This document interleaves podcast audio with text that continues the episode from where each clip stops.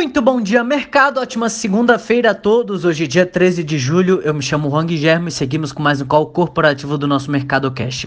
São 9 horas e 10 minutos, horário de Brasília. Índice S&P 500 futuro indicando alta de 0,70% e o índice Bovespa futuro indicando alta de 0,88%. Hoje, os mercados globais iniciam a semana em terreno positivo, apoiados na expectativa de uma nova temporada de balanço e dos sinais em relação a uma recuperação da atividade econômica. O sentimento de otimismo tem se mostrado maior do que a preocupação com o avanço do número de casos. A temporada de balanço tem início nesta semana, com os grandes bancos americanos reportando seus resultados nos próximos dias. Além disso, os investidores aguardam por indicadores na China que podem trazer mais evidências sobre a retomada da economia no segundo trimestre. Os investidores também se apoiam nas medidas de estímulo fiscal e monetário que têm estimulado a busca por ativos de risco, como ações, contribuindo para a recuperação dos principais índices.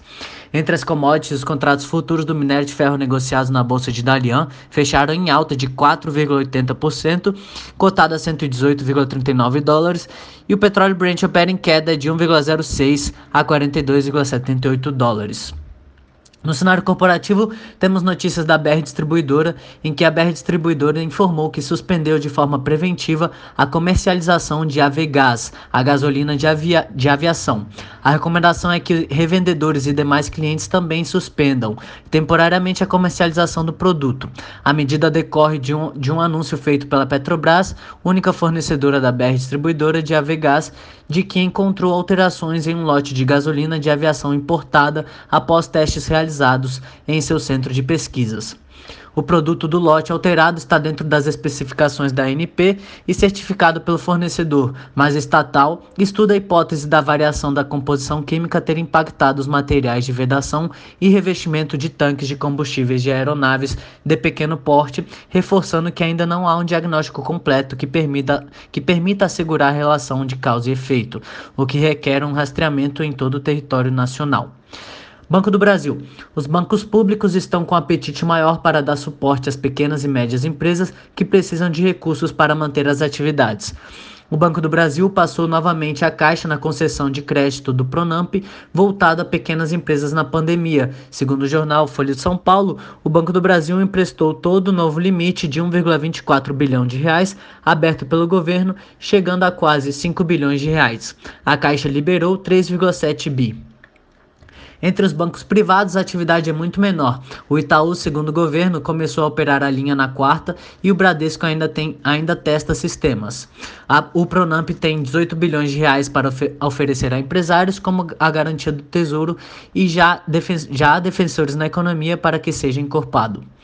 Petrobras. A Petrobras iniciou a fase vinculante do processo de venda da totalidade de sua participação de 51% na subsidiária Gaspetro, segundo o comunicado enviado à CVM na sexta-feira à noite, informou a empresa em comunicado divulgado nesta sexta.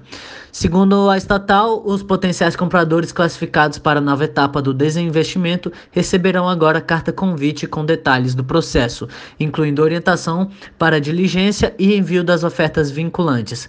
Além da Petrobras, a Gaspetro tem como acionista a japonesa Mitsui com participação de 49%. Elbor. A empreendedora Elbor anunciou o grupamento de suas ações na proporção de 5 para 1.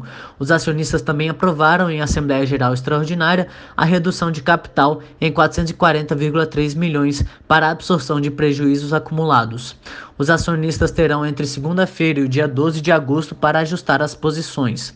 Após a redução de capital e o grupamento, o capital social da empresa passará a ser de 1,31 bilhão de reais, dividido em 133,85 milhões de ações ordinárias.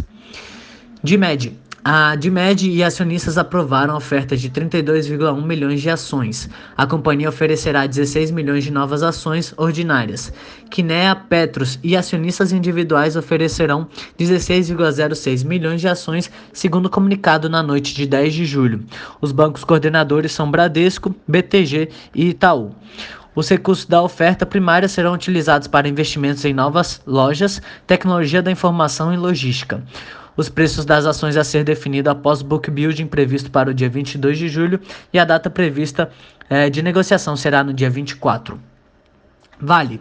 A Vale anunciou acordo não vinculativo com a Kobe Steel e Mitsui. O acordo estabelece termos e condições preliminares para a criação de uma nova empresa, a New Vem, com o objetivo de fornecer soluções metálicas e siderúrgicas de baixo gases de efeito estufa para a indústria siderúrgica, disse a companhia em comunicado. O período de avaliação já foi iniciado para aprofundar a colaboração e estimar a demanda do mercado pelas várias soluções existentes e novas para a produção de aço antes de um acordo final para a criação da nova empresa. A Vale contribuirá com sua experiência em tecnologia Tecnored, seu portfólio de minério de ferro e sua capacidade logística. A Kobe Steel contribuirá com sua experiência na produção de aço, engenharia de plantas siderúrgicas, processo Midrex e outras tecnologias. A Mitsui contribuirá com sua experiência na comercialização de metais e sucatas e com sua capacidade de investimento. Por hora, estas são as principais notícias. Desejo a todos um excelente dia e ótimos negócios. Um forte abraço.